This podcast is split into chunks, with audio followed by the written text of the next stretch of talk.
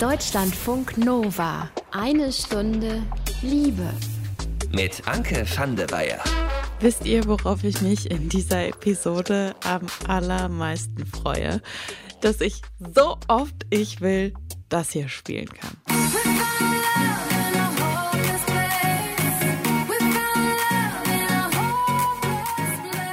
Rihanna singt We Found Love in a Hopeless Place. Wir haben Liebe an einem hoffnungslosen Ort gefunden. Klingt ziemlich pathetisch, aber so im Prinzip haben genau das viele Paare während der Pandemie erlebt.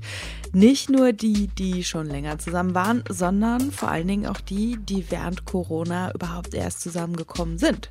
Also, ne, zuerst hat man mal so ein bisschen Quarantäne miteinander gemacht, dann hat man gemerkt, ach, ist ja eigentlich ganz nett, können wir ja einfach weiter so zusammen machen. Zack, plötzlich ist man ein halbes Jahr zusammen und kennt diese Person, die man noch gar nicht so lange in seinem Leben drin hat, besser als äh, manche Leute, mit denen man seit Jahren schon rumhängt. Was macht diese Beziehung aus?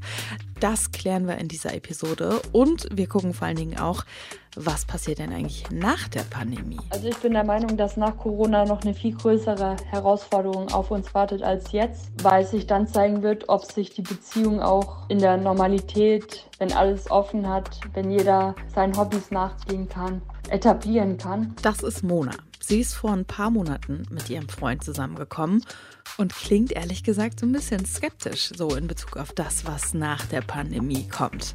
Welche Zukunftsperspektiven diese Beziehungen haben, die während Corona entstanden sind, da gucken wir nachher auch nochmal drauf, versuchen eine Prognose. Und ich sage jetzt schon mal, ihr müsst euch nicht zu dolle Sorgen machen, wenn ihr in so einer Beziehung drin seid. Schön, dass ihr dabei seid. Deutschlandfunk Nova. Komm Leute, einmal gönn ich mir noch. Dann ist Schluss, ich versprech's.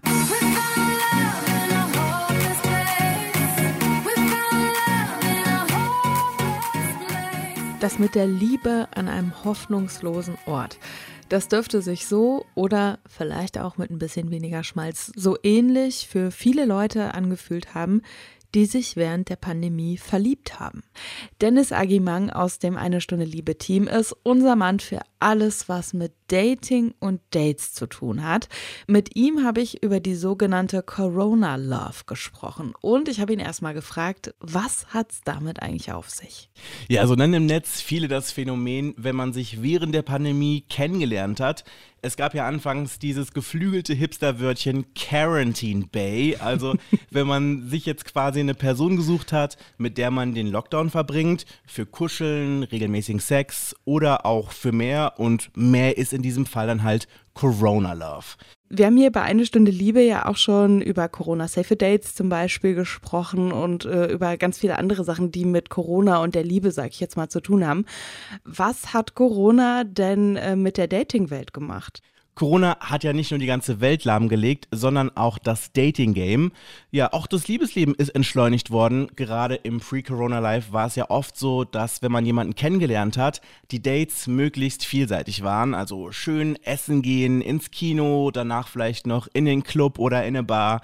Also wirklich Highlife. Das alles fällt gerade seit Monaten halt Corona-bedingt weg und jetzt gibt es halt Dating nur noch ohne das Ganze drumherum. Und jetzt muss man auch sagen, also die meisten von uns, die sind ja auch mehr zu Hause. Ne? Viele von uns haben auch weniger Sozialkontakte. Man kann sich, wenn man sich dann einmal für eine Person entschieden hat, gar nicht so richtig von dieser Person ablenken, die man neu ins eigene Leben gelassen hat. Ist es eher ein Vorteil oder eher ein Nachteil? Ja, Corona hat auf jeden Fall gerade für Verliebte einen großen Vorteil, würde ich sagen.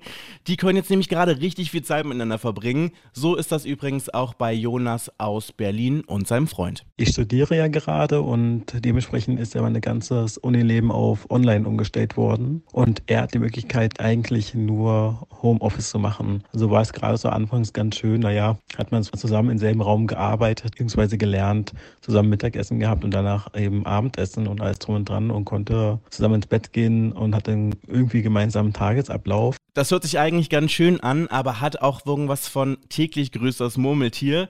Das kann halt auch Fluch und Segen gleichzeitig sein. Kommt natürlich ganz drauf an, wie man so drauf ist. Jedenfalls merkt man so auch ziemlich schnell, ob es passt oder eben nicht. Und äh, wenn dann der Fall eingetreten ist, es passt, macht es die Beziehung dann auch stärker? Also zumindest kann man sagen, alle Corona-Love-Paare, mit denen ich gesprochen habe, haben mir erzählt, dass sie die Pandemie irgendwie noch krasser zusammengeschweißt hat, als sie das jetzt von Beziehungen davor kennen. Ein paar Mal kam sogar der Vergleich mit einem Zeitraffer auf, also alles geht viel, viel schneller. Das sieht auch Mona aus Frankfurt so. Die acht Monate Beziehung fühlen sich schon wie zwei Jahre an. Jetzt ist es sogar so weit, dass wir uns eine gemeinsame Wohnung suchen wollen. Wir haben Corona als Generalprobe für unsere zukünftige gemeinsame Zeit betrachtet, weil wir uns sagen, als Rentner werden wir wieder genauso viel Zeit miteinander verbringen und da wir das ja jetzt schon gut meistern, werden wir da im Alter keine Probleme haben, uns auf die Nerven zu gehen. Ja, so kann man das natürlich auch sehen. Und äh, man übt dann einfach quasi jetzt schon mal für später und man weiß ja im Prinzip fast schon, was dann später mal kommt, wenn man alt ist und nicht mehr raus kann oder will.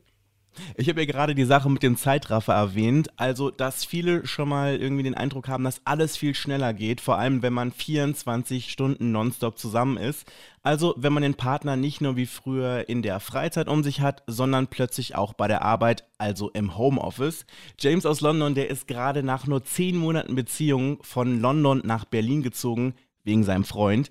Die haben sich während der Pandemie kennengelernt und den Lockdown jeweils im Land des anderen mitgemacht. I think the main thing that is different about this relationship compared to other relationships is that we've pretty much spent the last year together 24/7. If you ever really want to get to know someone, they always say you should live with that person and and move in with them and then you find out what they're really like. And I just think spending that much time with the person that you love with maybe not a lot else to do really shows the strength of your bond and how much you care about one another and how much you're happy being in one another's company. Für James ist der Hauptunterschied zu seinen Beziehungen davor, dass er jetzt das letzte Jahr rund um die Uhr mit seinem Freund verbracht hat.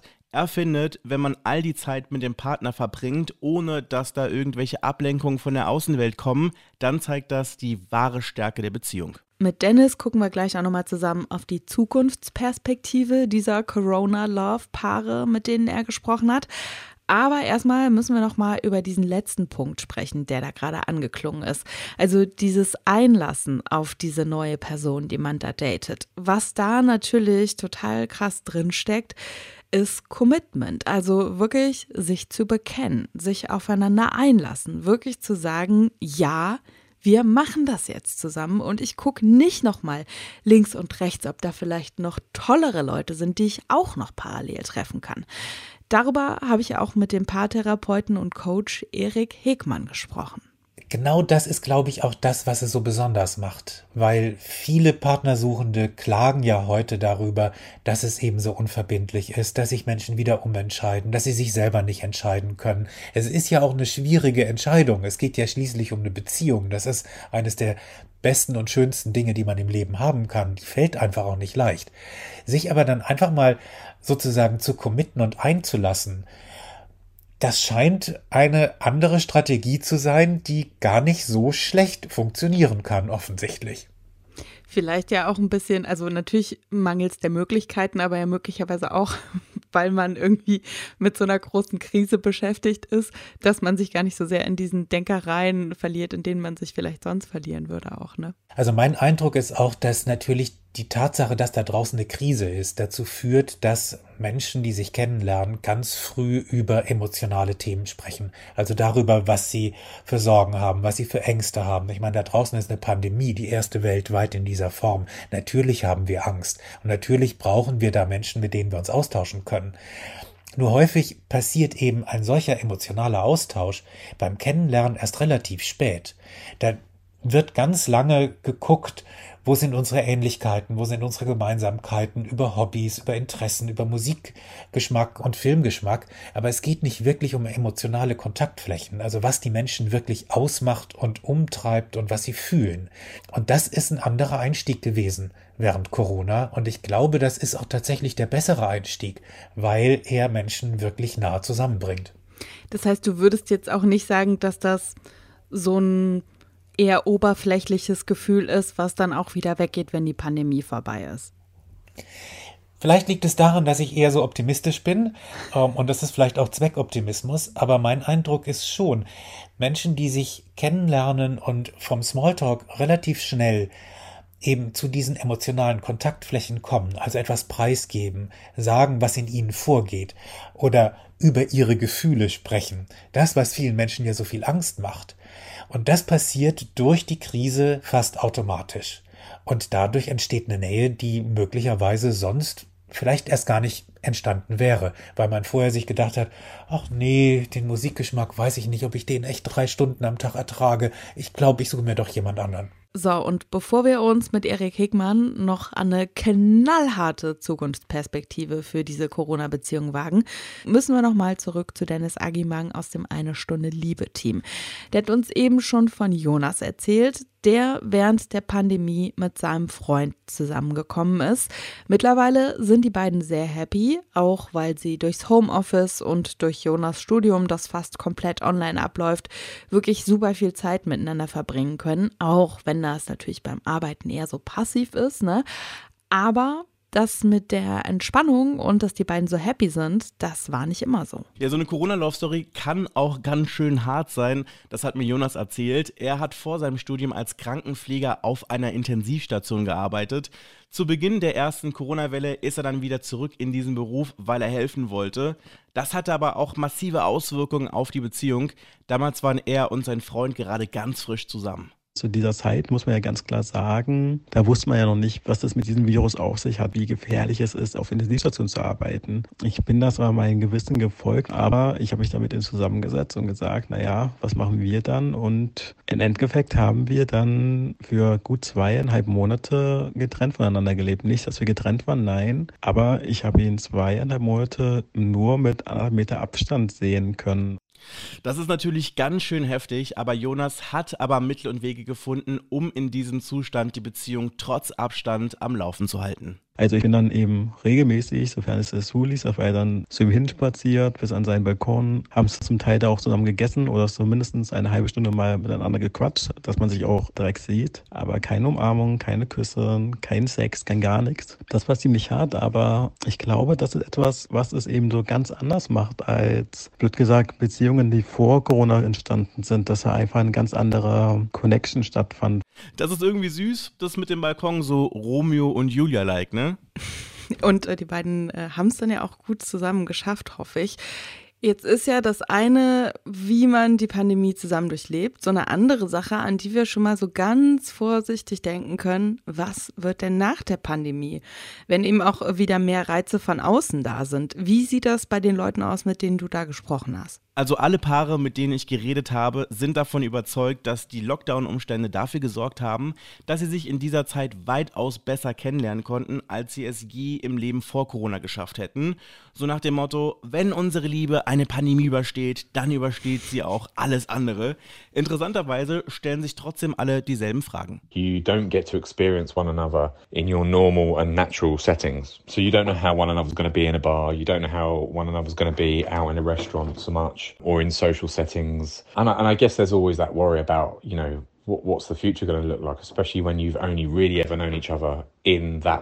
Es wird für die Corona-Love-Paare auf jeden Fall spannend, äh, dann irgendwann mal zu sehen, wie der andere sich im Restaurant, in einer Bar, beim Feiern oder mit Freunden verhält.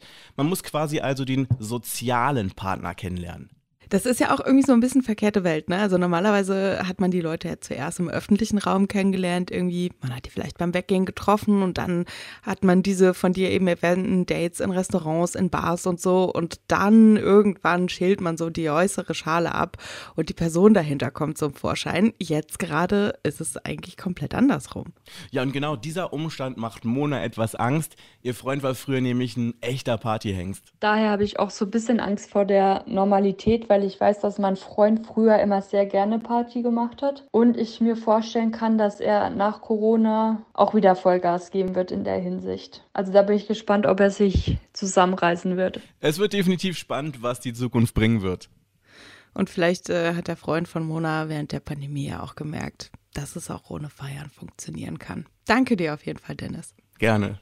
Und dieser Punkt, ne, dass man nach der Pandemie plötzlich ganz neue Seiten am Partner oder der Partnerin entdeckt, den finde ich tatsächlich ziemlich interessant, ne, weil da natürlich im schlimmsten Falle, wir wollen jetzt nicht den Teufel an die Wand malen, aber es kann ja passieren, dass man denkt, wer ist diese Person? Ich kenne sie nicht. Mit wem habe ich die letzten Monate verbracht und wo ist der Mensch hin? Genau darüber habe ich auch noch mit Erik Hegmann gesprochen, den ihr eben schon gehört habt. Und ich wollte von ihm wissen, kann man sich auf diese neuen Seiten, die da wahrscheinlich zum Vorschein kommen werden, irgendwie vorbereiten? Oder sagst du, da wird es wahrscheinlich am Ende doch tatsächlich nicht so große Überraschungen geben? Ich kann mir vorstellen, dass da schon einige Überraschungen noch in petto sind. Und vielleicht ist das ganz gut, weil man hat auf der anderen Seite ja auch schon ein paar Seiten entdeckt, die man sonst nicht mitbekommen hätte. Beispielsweise, wenn beide im Homeoffice arbeiten. Man hört, wie die Partnerin oder der Partner mit Arbeitskollegen sprechen. Das würde man sonst nie mitbekommen. Und da hat sich bestimmt die ein oder andere schon gefragt, sag mal, wie redet der denn mit denen? Also ich glaube schon, dass es ganz viele Überraschungen auch in dieser Form des Zusammenlebens jetzt gab. Und die anderen, da bin ich mal gespannt, ob die tatsächlich dann so relevant sein werden. Ob die dann genauso wichtig eingeordnet sind wie vorher. Also beispielsweise, was passiert, wenn jetzt die Fitnessstudios wieder aufmachen? Wird er dann fünf Tage die Woche jeden Abend dorthin gehen oder werden sie vielleicht gemeinsam hingehen und dann drei Tage, weil sie beide erstmal wieder neu reinkommen müssen und neu starten. Also dieser Moment, dass sie beide gemeinsam eigentlich wieder in ihr altes Leben zurückfinden müssen, birgt, glaube ich, auch die Chance, da gleich ein neues gemeinsames Leben zu erfinden und zu gestalten. Aber wie gesagt, ich bin da auch eher optimistisch immer. Das heißt, ähm, dass da jetzt nicht plötzlich einfach eine andere Person vor einem steht. Ich meine, wenn eine Person vorher fünf Tage die Woche ins Fitnessstudio gegangen ist, dann hat man das ja wahrscheinlich auch am Körperbau schon gesehen. Ne? Naja, die Dinger sind jetzt auch über ein Jahr zu, ne? Also ein bisschen was hat sich wahrscheinlich schon verändert. Nein, aber äh, ganz sicherlich, man hat darüber gesprochen, aber trotzdem ist es ja was anderes, als ob man das erlebt. Das gilt ja auch für den Freundeskreis, das gilt ja auch für die Familie. Man hat vielleicht Familienmitglieder, im Videochat gesehen und man hat irgendwie mitbekommen, wie die miteinander reden. Aber man hat sie noch nicht erlebt. Und dieser Realitätsabgleich, der ist schon bestimmt sehr, sehr spannend. Meine Vermutung und vielleicht auch meine Hoffnung ist, dass dadurch, dass so viele andere Sachen dieses Paar schon zusammengeschweißt haben, das dann wirklich nur noch eine neue Erfahrung ist, wo man sich dann fragt, okay, das ist eine Seite, die kenne ich nicht, aber eigentlich finde ich die interessant, die würde ich gerne kennenlernen. Und das ist eine gute Voraussetzung dafür zu sagen, okay, auf die Seite, die mein Partner, meine Partnerin mir da eröffnet, auf die bin ich echt gespannt. Mal gucken, was da passiert. Das heißt aber so ganz grundsätzlich können wir festhalten, wenn ich dich nicht komplett falsch verstanden habe, dass wir jetzt nicht nach Corona die große Trennungswelle erwarten müssen. Das glaube ich nicht. Ich habe eher den Eindruck sogar, dass die Paare, die sich zusammengetan haben während Corona und diejenigen, die Corona gut überstanden haben, dass die noch ein bisschen länger zusammenbleiben werden vielleicht, als das vorher der Fall war. Aber in der Statistik ist es so, heutzutage unsere Ehen in Deutschland dauern irgendwie 14 Jahre und ein paar Monate, ein bisschen länger. Mal gucken, was passiert. Das werden wir aber erst in einiger Zeit erfahren können. Das heißt, wir gucken dann einfach in 14 Jahren nochmal, ob es dann vielleicht eine Welle gibt, die 18 Jahre dauert. Wir werden es sehen. Also mein Eindruck ist aber, dadurch, dass wir uns alle heute sehr viel bewusster überlegen, mit wem wir eine Beziehung eingehen und viel mehr Kriterien auch an eine Beziehung und an eine Partnerschaft legen, dieses bewusstere Entscheiden, das passiert so seit 20, 25 Jahren. Und seit dieser Zeit dauern die Ehen und die Beziehungen in Deutschland auch wieder länger. Ich glaube, das hält eher an, als dass das nachlässt. Hey, und was man natürlich auch sagen muss, ne, wenn man jetzt irgendwie nach der Pandemie feststellt, das war irgendwie tatsächlich einfach nur eine Corona-Love und es war irgendwie gut, die Zeit füreinander da zu sein. Aber jetzt reicht's, dann ist es natürlich auch total okay. Aber natürlich, das muss nicht passieren.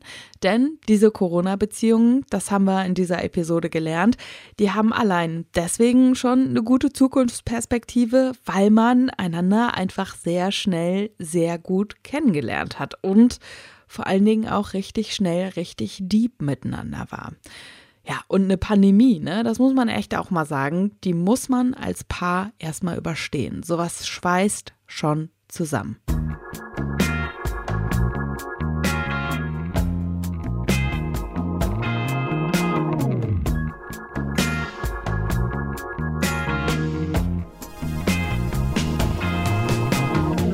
Abschluss bekommt er wie immer noch das Liebestagebuch. Und da hört ihr heute Jonas. Den kennt ihr vielleicht schon, denn der hat vor ein paar Episoden hier schon mal vom Datingleben als Transperson erzählt. Das war vor allen Dingen am Anfang nicht immer so ganz easy, bis er dann Gray kennengelernt und damit auch seine Partnerperson gefunden hat. Letztes Jahr war das, also auch schon während Corona, passt also sehr gut zu unserem Thema diesmal. Wie das digitale Kennenlernen abgelaufen ist, das hört er jetzt hier. Und ich sage vorher schon mal Tschüss. Ihr wisst, Fragen, Rückmeldungen, Themenwünsche, das könnt ihr alles wie immer sehr, sehr gerne an mail.deutschlandfunknova.de schicken und abonniert uns gerne da, wo ihr am liebsten Podcasts hört. Ich bin Anke van de Weyer. Ich sage danke fürs Zuhören. Habt's gut und ich übergebe jetzt an Jonas. Grant und ich haben uns über Social Media kennengelernt. Wir folgten uns schon länger und fanden uns irgendwie so interessant. Und dann gab es halt einen Moment, wo Gray quasi die Hand gehoben hat, oh, ich bin Single und so. Und ich dann dachte, okay, so, das ist jetzt meine Chance. ich melde mich einfach mal. Genau, und so ging das Ganze irgendwie los. Und klar, dann war ja Corona und Lockdown und wir wurden auch ziemlich weit voneinander entfernt, so dass dann eigentlich klar war, dass wir uns erstmal längere Zeit nicht direkt treffen können würden. Aber war eigentlich klar war, irgendwie in einem Monat ungefähr habe ich mal Urlaub und kann dann mal dort vorbeifahren und dann mussten wir in dem Sinne noch irgendwie diesen Monat irgendwie überbrücken. Hauptsächlich würde ich sagen, haben wir dann einen kleinen privaten Pornokanal irgendwie eröffnet über Messenger, weil eigentlich fing alles irgendwie schon an so mit äh, Fotos im Jogstrap von Grey.